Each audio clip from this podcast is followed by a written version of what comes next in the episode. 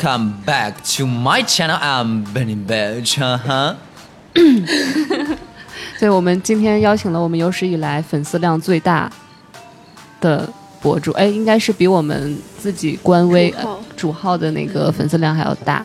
他在 B 站有一百一十八万的粉丝，然后在微博有二百三十五万的粉丝。就是我们的呃，在 B 站他叫做千户长生，然后我们叫他 Benny，他的原名叫董子初，欢迎你。好长好长睡啊！欢迎，本尼是我的偶像，我是西瓜。本尼也是我的偶像，我是关关。哦这是一个粉丝见面会，对，其实也没有人在意你们是谁啦。我们平台上的人还是稍微有一两一两个人认识我们。对，有自己的粉丝，可能不到不到两位数。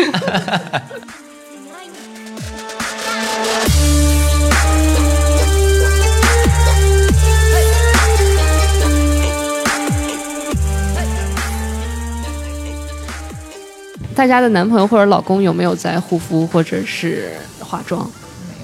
没有。有对我，你老公有在化妆吗？我我这我这要说一下，我男朋友是你的忠实粉丝，哇哦，对，刺激吗？他是你的忠实粉丝。我的确有很多直男粉，我真的很奇怪以。及他的哥哥，就是每一条视频都看，每一个推荐的东西他们都会去加入购物车。哦，现在男性我觉得还挺好的。那现在大家对这个化妆是怎么看的？像班尼，你觉得不化妆可以出门吗？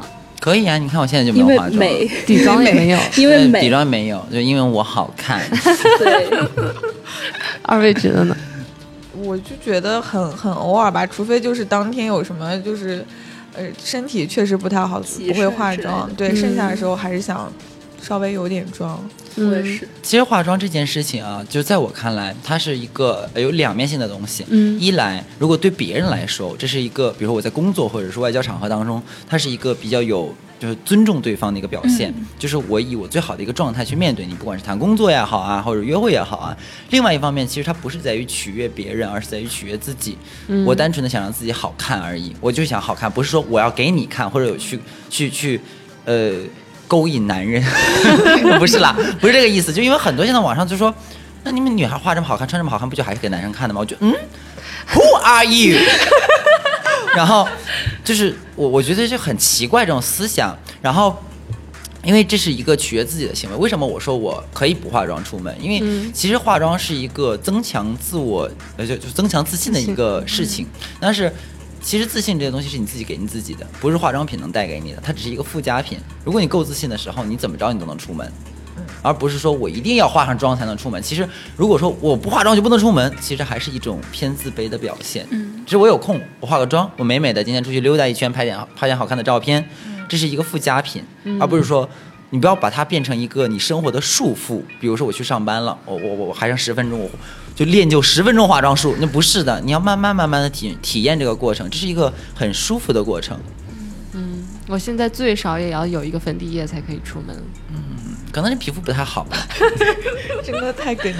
所以本你有没有就是关注过身边的直男有越来越多的人就是去关注美妆或者是关注自己皮肤状况的这个我收我周围大部分的男生其实都有护肤，嗯不管是直男也好啊，或者是巴拉巴拉巴拉也好，你这个可以播吗？可以可以他们都会研究这块。我至少我身边的人啊，包括，但是你知道，作为一个美妆博主，作为一个美妆博主，作为他们的朋友，是一件非常讨厌的事情，因为他会过来跟你问这个东西好用吗？那个东西好用吗？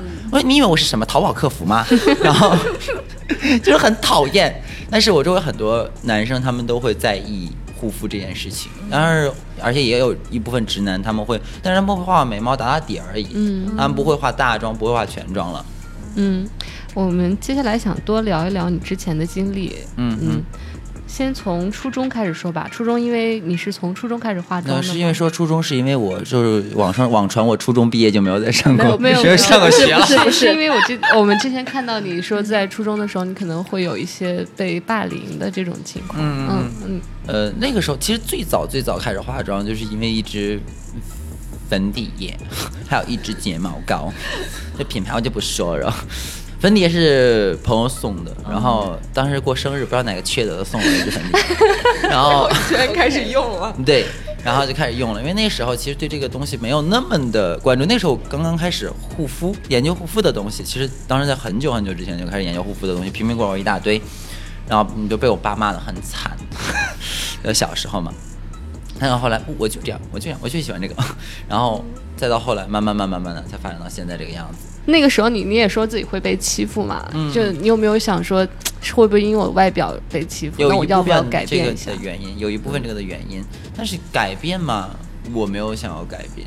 我我我可能比较适合去学哲学，因为很小的时候我就想过说这个问题，说我就思考过，说为什么我是我，你是你，我不能知道你的想法，你也不能知道我的想法，为什么我作为一个个体出现在这个世界上？我很小的时候就想过这个问题。那既然我出现了，那我就要。我觉得当时小时候可能有点中二病，就认为 我来到这个世界是有我的任务和我的使命的，所以说我来到这个世界就做我自己就好了。那你那你这种想法或者你这么坚强，是你周围有人给你给这种力量，还是说你是从哪里？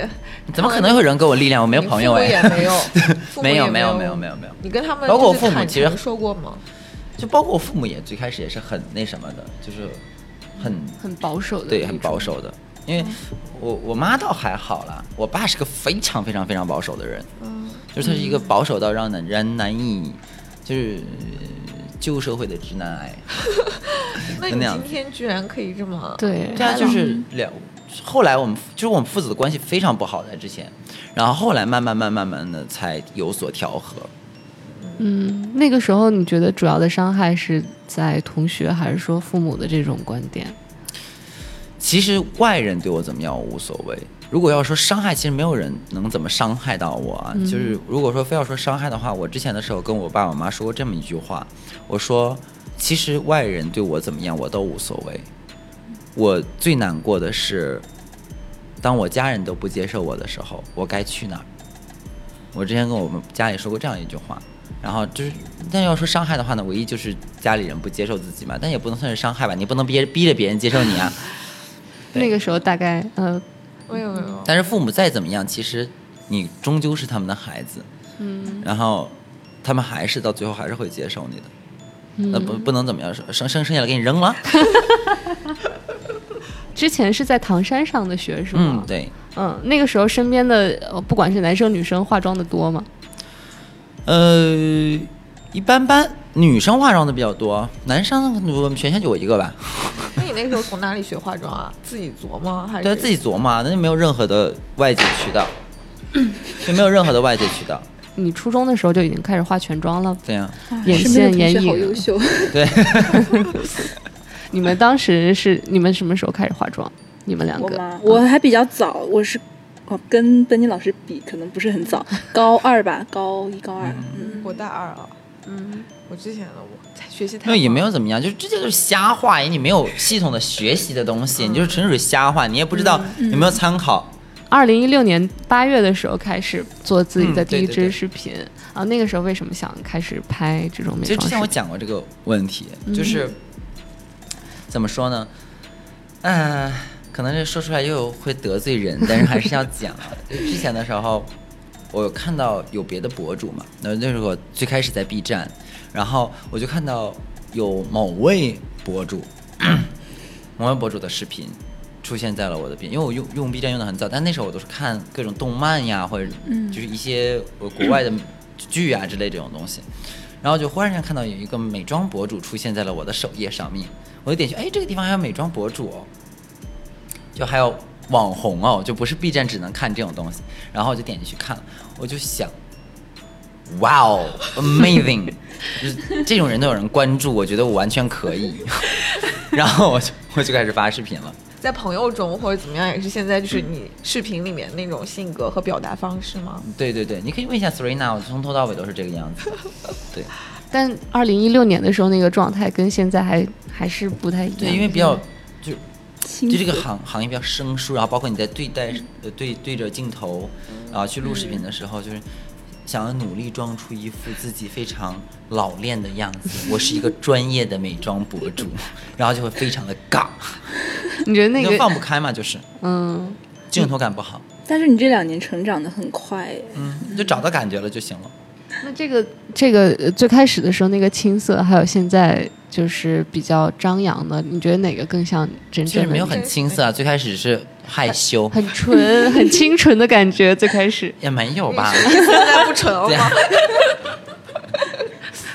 就 那个时候可能化妆不是很好，嗯，看起来会比较清纯一些。像你就这种录这种比较复杂的妆容的时候，你之前会比如说自己练几次？啊我一般不会，我录这种就是纯化妆的视频的时候，我之前从不会试妆，我就是想到哪儿弄到哪儿。有的时候可能比如说我要画一个 A 妆容，结果最后画成了 B 妆容，然后就干脆就这样待着吧。就是有的时候可能就随心所欲走了，因为我觉得妆面是一个灵感层面的，它是艺术品的一层面的东西，所以说它是跟着你灵感走的，不是说我要框一个框架在这里，那去画它那就是写作业了。嗯嗯，那视频里边的那种那种样子，就是比如说说那那是真的我，真的生气了是吗？有时候。那那是真的我，对，就是。嗯。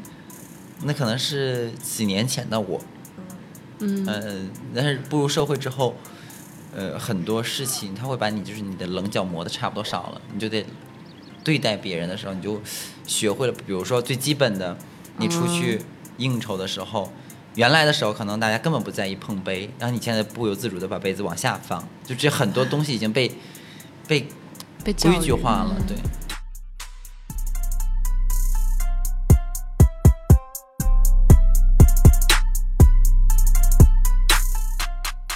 在视频里面，你是不是说自己会比较怕老？你你对是有这样衰老，我不怕死亡，但我怕衰老。衰老就是长皱纹算吗？还是说说我说的是整体的衰老，就是不仅是你长皱纹这么简单的事情，因为呃死了就嗝屁一了百了嘛，就根本没什么的。就如果忽然之间出意外，我每天都在想着我，我明天如果从这个世界离去，我会怎么样？我去哪儿？然后我周身边的人会怎么样？但是如果说你去衰老的话，你想一想啊，人们的一种行为，我一直都是不理解的。比方说家里有老人，他已经到年龄了，比如他八九十岁了，他身体已经非常非常非常不好了，然后呢，他已经病危了，或者他已经就是，嗯，已经过身了，但是要强行让医生电击把这个老人给复活过来，然后就是抢救嘛，然后插身上插着管子，挂着吊瓶，这个老这个这个人没有任何的不能动，但是我们不知道他有有没有思想，有没有想法，然后插着管子维系他的生生命，可能维系好好几年，可能维系几个月，但是你从来想的就是我很孝顺，我在为我父母好，我在为他们延长生命，我在花我的钱，努力的留住我的爸妈，我真的是一个非常孝顺的子女。可你有想过，在床上躺着不能说话的他有没有想做这件事情？嗯我原来看过一个呃，算是小漫画吧，有一个老人，然后他就像每天被折磨一样，就前篇的时候感觉好像是放各种的刺，就是每天在折磨他，给他扎各种的针，穿各种管子，灌各种的药，然后终于有一天这个东西被扯掉了，然后扯掉了之后，他说：“哦，我终于解脱了，我终于可以走了。”然后画面一转，就是转到了重症监护室。就你没有想过他到底愿愿不愿意要这件事情，因为衰老是很可怕的。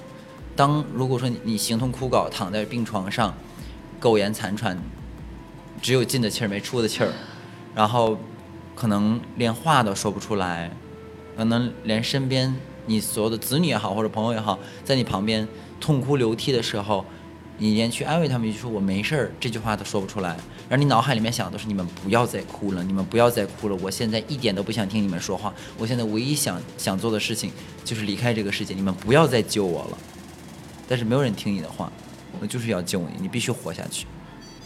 嗯，对所以你不想过没有质量的生活。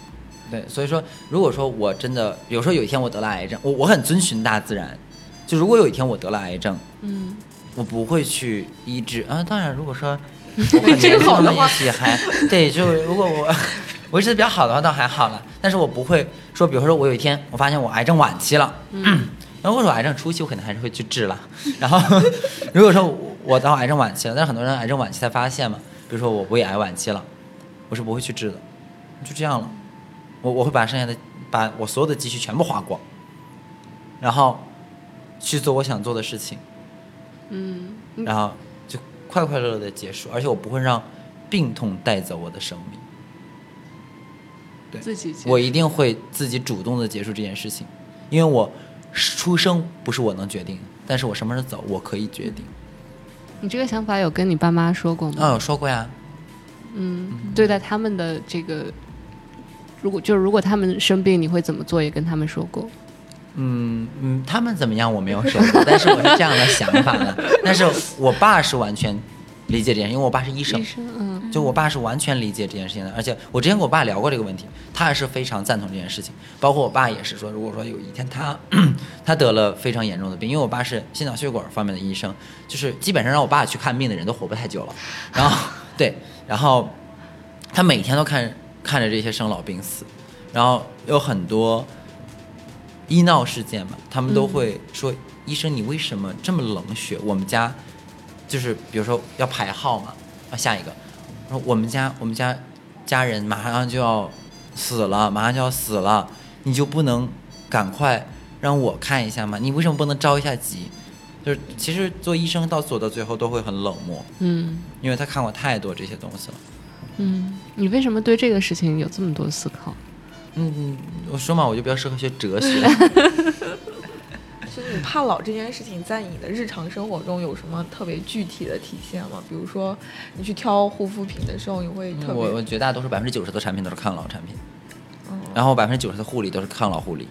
从什么时候开始做抗老护理的？从我开始认真护肤那一天，天哪！九岁可能那不至于啦，可能十九岁吧。十九岁的时候就开始觉得老离自己越来越近了。，对，嗯，那个时候是贫穷呃贫民窟女孩贫民窟女孩的那种护肤方法吗？还是啊那倒没有啦。没有当过贫对这个词很陌生，感觉。贫民窟在哪里？导航一下。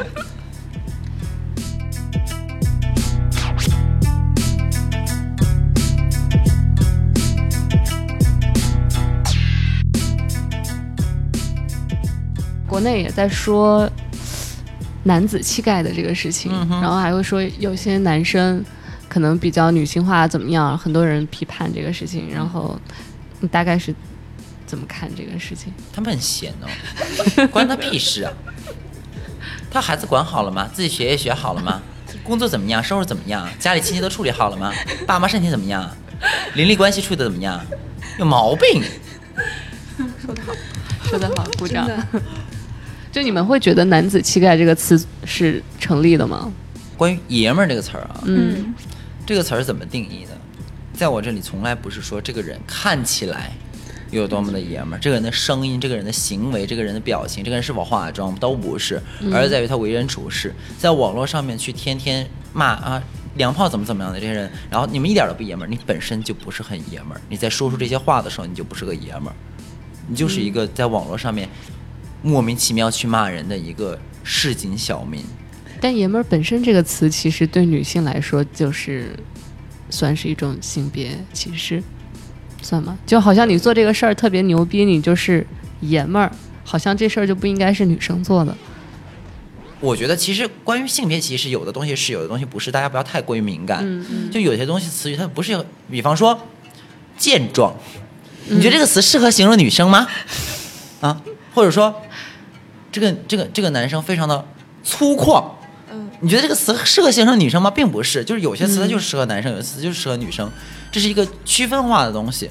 平权是追求你的在社会上的地位，或者说被重视程度，而不是在于一些形容词是否该形容去去形容你。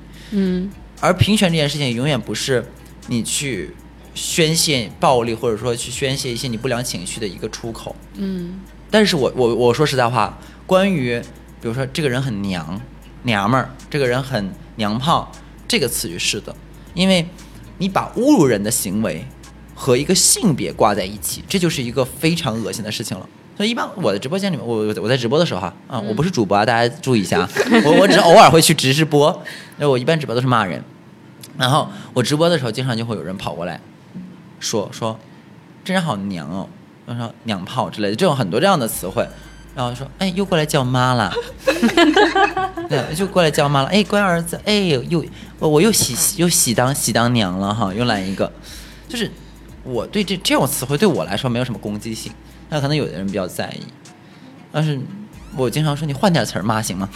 换点词儿，我就我听厌了我都。大概到多大的时候开始对这些词就已经毫无感觉了？就是最开始你像初中，最开始还是会生气，最开后来就会啊，后来随意吧。哦嗯就是刚才那个话题说，就是你觉得做了美妆博主之后，这个网络上的世界，就网络世界对你来说是一个怎么样的地方？就是你可能像我们认识你这种网络的陌生的，可能给你一些温暖啊，或者怎么样。但是可能更多的是一些杠精啊，比如说跑到你直播间里面，啊，没有啊，就喜欢我的人肯定是比骂我的人多的。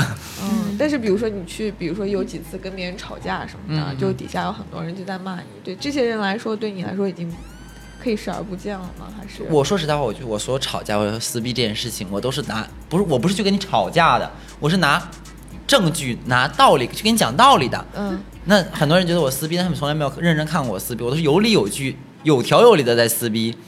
然后有人跑过来，那你看了我说的内容，你还跑底下莫名其妙骂我，我觉得你就是是非不明、黑白不分。嗯那你你我干嘛要理一个理一个傻子呢？对吧？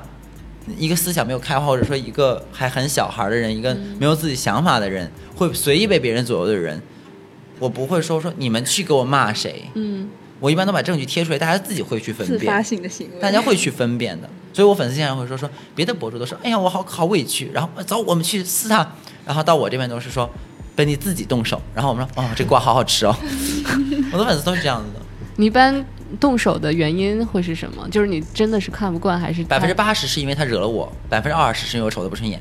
都很有理有据。嗯所以你之前说那个，你还是在意过他们对你的这种恶言相向啊，不是，一般惹了我的、嗯是博主惹我，我才对对对会撕他。，嗯一般普通人就，他好像如果在微博上，比如说他骂了我一句，他艾特我了，那、你说你艾特我了，你肯定是让我看到嘛。你你在微博上发，或者是在别的地方发出来，你让我就你你你如果只是发，那倒还好，你还专门艾特我，艾特奔你。啊，什么时候去？你什么时候去死啊？然后就这种这种，什么时候被车撞死？我每天都期待这一天。我转发你死之后，艾特奔你总的说怎么怎么怎么样，出来挨打，然后转发我出来了，然后这就说我挂他，嗯那他在网上公开骂我，我公开回应他有什么问题吗？对吧？我我回应他了，他让我站出来挨打，我站出来了啊。他问我什么时候死了，我也回答他了，有问题吗？没问题啊，我又没有攻击他嗯，像你所以这是你一向处理这种事情的方式吗？啊。对啊，你骂我就骂你，从来没有为这种言论去难受过什么的。就很简单，你骂我就骂你，我就不会难受。你如果骂我，我憋着呢，我肯定会难受。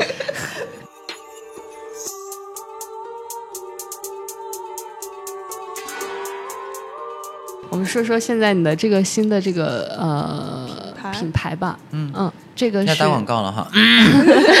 我们先从国货开始说。好，嗯，国货一直都是嗯，给人一种必须要便宜便宜的这种这种印象。然后你怎么看这个事儿呢？我觉得啊，就是我用好听一点的话，就是大家希望，呃，怎么说这个也不能叫严于律己吧，严以？律己，宽以待人。对，差不多少就是这个词。然后它就是对，对我们自己会比较严格，嗯我们中国的那种比较严格。就是怎么说呢？我觉得呃这个品牌，你国外也是做，也是做，我国内做也是做，凭什么国外能卖的贵，我国内卖不了贵啊？你觉得技术上有差别吗？很多国外的品牌是在中国生产，你觉得呢？但品牌现在就是国内的基本上都没立起来啊！就我压根儿不认你的品牌，就我更不想知道你的材料到底是不是好。其实现在国货兴起啊，我也是其中的一员。嗯，我是推动这件事情其中的一员。我觉得国货兴起是件好事，越来越多的牌子，现在非常多的国货品牌如雨后春笋一般开始出现崛起，但是其中也是包含了很多呃奇怪的东西，他们想法可能也不是就是最开始的初衷就没有很好的牌子也有，就良莠不齐嘛。所以说，我觉得大家去选择国货的时候也要好好甄别，包括做博主。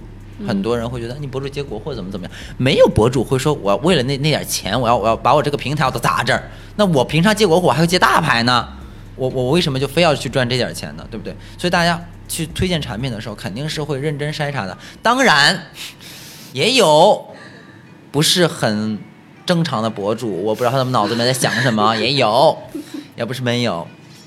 嗯，这个事儿国内的人往往还会走到另外一个极端，就像支持我们很多国产品牌一样，就觉得国产的就是好，我买它就是爱国。嗯，有毛病，有毛病。有些东西好就是好，不好就是不好。嗯，这个这个你不能瞎掰。就是像国产手机或者说国产车，我就不理解一些网上一杠精，你非要说啊，我们国产车就是比国外车好。睁眼睛说瞎话。对，比如说，我就非说我国产的五万块钱一辆的车，比人家就是一百万一辆，呃，德国车好，那有毛病吗？你怎么想的呢？这就是很多人都觉得我们国产的都是国外某某品牌的平价替代。嗯，你怎么看评价替代？我之前讲过这个问题，他有骂过我，我跟你说，关于评价替代这件事情，我很讨厌。就是评价替代这件事情，我不是说你认为这个东西是个评价替代，我会讨厌，而是说博主，我针对的是博主说平价替代这件事情，你真的觉得它俩是平价替代吗？我我我我是我从来没有感觉到过。如果说颜色颜色呢，可能会考虑一下，就比如说这个是个这是某种红色，这也是某种红色，它俩非常接近啊。我这支口红卖十块钱，那支口红卖一百块钱，那 OK，我觉得这还是可以替代一下。但是质地肯定是不一样的，你如果只在意颜色啊，但是你要想说我一个护肤品、一个精华、一个面霜是某某品牌的平价替代，你真的瞎掰。就很多也比较嗯老的人也会觉得这个化妆品卖这么贵，没有什么不同跟便宜的。你觉得这不同是在科技里面其实是在科技里面有有一部分，当然也有嗯品牌价值在里面，嗯。但是但是你不能说全都是品牌嗯价值，你肯定有人家的研发研发层面的东西，你不是说就是因为我是某某品牌我才卖个几千上万的，不是这个道理的，肯定有人家有理由的，它里面有价格，就是它有价值在里面的，而且就是关于消费层面的事情，我我我我的想法啊。我给大家的建议就是，比如说我有一千块钱的消费的额度，我宁买一个一千块钱的单品，我也不买一百个十十块钱的小玩意儿。我特别好奇你的一天一般是怎么度过的？白天睡觉，晚上起来工作。晚上起来晚上起来工作这样，我其实睡觉的，其实我睡觉时间并不短，但是我剩下的所有的时间都在工作。昨天我录视频，比如说我昨天晚上录视频，能难以想象我录了多长时间？我一支视频录了五个多小时，天哪，快死了我都要。然后我昨天还录了两支哦，我白天录了，十个小时在录，而且对，而且白天录了一支视频，晚上录了一支视频。你还得要刨出中间化妆的时间，我真的是很累的事情。这潘雨润之前的时候，他一他一他一个星期把一个月的视频录出来了，太夸张了，每天都在录，疯狂录视频。那，我看你跟什么潘雨润啊，他们那几个都是好朋友。嗯嗯然后我也关注到，可能美妆博主，因为都是做内容的人嘛，可能就经常会很焦虑，然后感觉他们压力都很大，有时候经常说自己前一段时间状态不好啊，或者怎么样。那你们都有这样的时刻吗？就是说因为内容太焦虑这样子，有啊，就是美妆博主或多或少都有点，就不是美妆博主，所有的博主所有的博主，就是或多或少精神层面都有点问题，就肯定是有点精神疾病的，肯定有，或有可能是焦虑症，有可能是抑郁症，有非常多。包括之前呃，喵喵酱也是徐老师，他之前都去过精神病院啊，就是他就是很不好状态，就很多人都有这种问题，就是当你包括明星也是，当你面对镜头或者面对大众的时候，你就一定会有这种事情。就是焦虑的主要的原因就是有很多，不一定说是我就没有创作内容了，对。有可能担心自己，也有可能是因为创作问题，很多种元素在里面，还有生活上的琐事，就当你事儿特别多，你就对自己就分身乏术，你自己一个人这点事儿忙不过来，我快累死了都要，我不行了，我我我我我我要去自杀，就是这个时候很很多博主都，其实有些博主会可能也有过轻生的想法，也有过这样的行为，甚至有些博主已经做了这样的事情，有很多。所以你们几个如果是好朋友的话，彼此之间会就是啊不会啊减轻一下，不会吗？对他都会问你什么时候自杀，我去放挂放放挂鞭，放鞭炮自己。是怎么样那个，就是处理，比如说自己觉得自己状态不好啊，或者怎么，你我怎么状态不好的时候睡觉，嗯或者说是去蹦迪，或者去释放压力的方式有很多种，骂人也行。就撕逼是一个很释放压力的事情，嗯，这个非常释放，就轻松非常多，好开心。我特别好奇你那些撕逼视频，你有脚本吗？还是你就我所有的视频都没有脚本，我都是没有脚本。对我所有视频都没有脚本的。像你说昨天录了五个小时，然后这五个小时你都是没有没有准备脚本的在说，让你会说什么？越说越就然后最后还要删掉删掉那么多，嗯，对，就是随意说，然后就删就好了。挑挑感觉反正不是有意思的。我剪的视频，以前是自己剪，以前是我自己。剪。其实最开始的时候，视频质量很低，反而比现在录的时间要短，但剪的视频非常长，要剪一宿吧。所以那时候是没日没夜的在搞这些事情。嗯，我最开始做视频的时候不睡觉的，那那个时候有收入吗？日更哦，没有啊，日更哦，我很对，他有一段时间是日更的。我做接的第一个广告都是没有收入的，而且我还把接到的广告的东西抽奖送了。哇，就从这件事情上就可以看到，从第一做开始做这件事情可以看到我到底是个什么样的人。就我没有很缺钱了，对，我跟那些博主不一样。我以为你要说知我的初心，没有在下面说自己没有很缺钱。哎，一般现在让你不开心的时候都因为什么事情？可能唯一让我产生不好情绪，可能会跟朋友吵架的时候会，但是我跟朋友很少吵架。呃，我对我知道了，唯一让我产生不爽情绪的就只有两种，第一个是 Serena 剪视频剪错了，然后三种嘛，第二个视第二个视频是我产品经理把东西做的不好，然后就是我想要做什么他给我做错了，然后第三种可能就是阿星犯了什么事儿，阿星会犯什么事儿？就阿星会做一些让我觉得匪夷所思的事情，经常 为什让么让你就在这里就不攻击他之前做过什么事儿了，然后就是觉得，那你是无脑儿吗？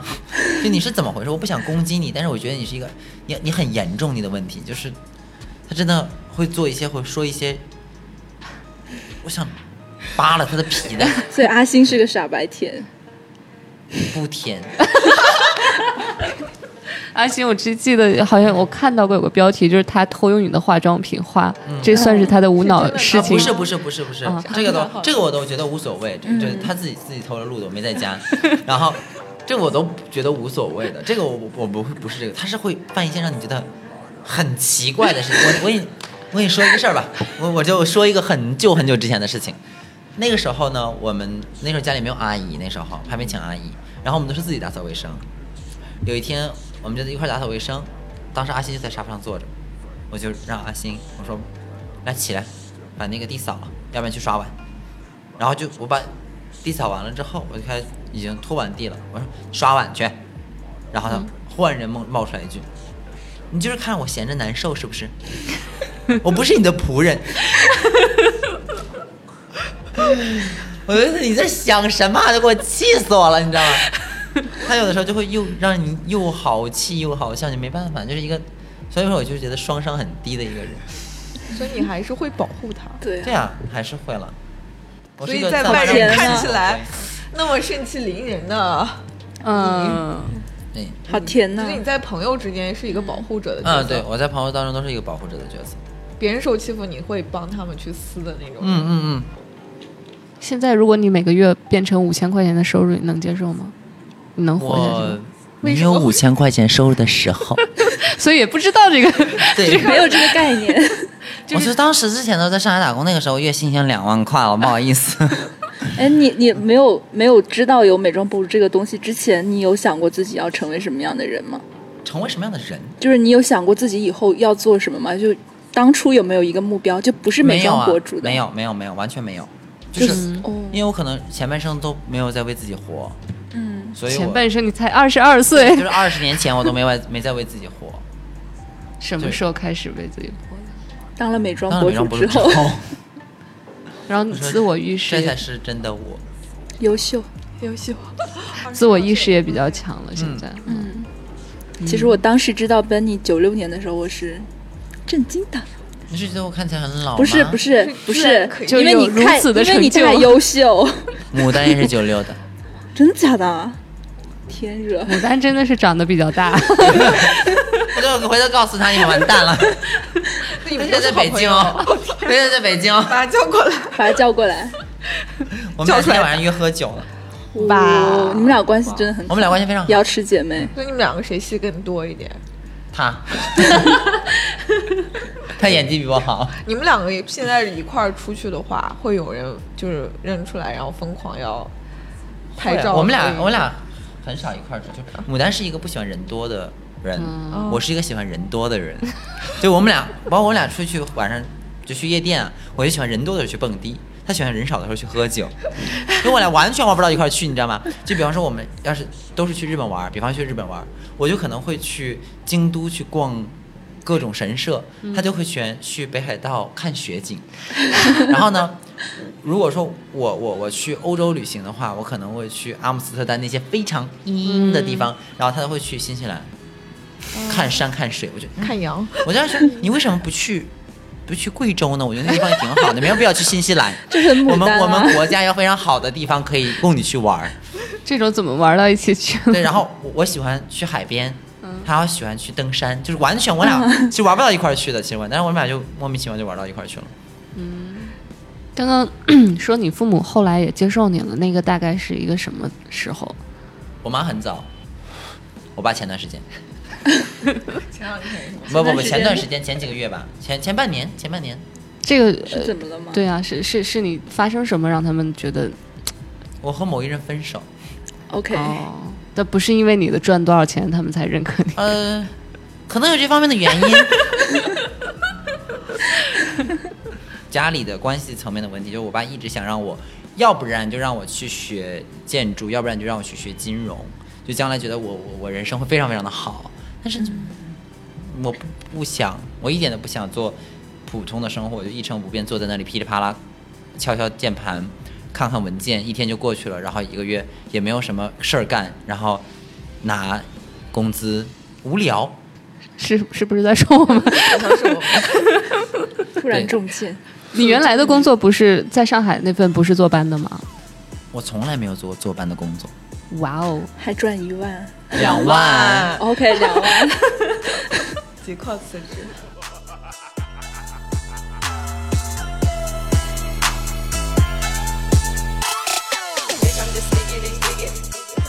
呃，送给所有年轻人或者跟我同龄的年轻人吧。呃，我现在年轻人的定义非常的奇怪，可能二十二十九岁算年轻人。然后 给大家一句话，就是善待生活，生活也会善待你；善待自己，这个世界才会善待你；尊重自己，所有人就会尊重你。就这样，随，意一点啦，做自己啦，天天 整一些没有用的东西，然后就是就是工作很无聊，多做一些自己感兴趣的事儿，这才是尊重生活本身，今天节目就到这儿，大家再见，谢谢大家，拜。拜，拜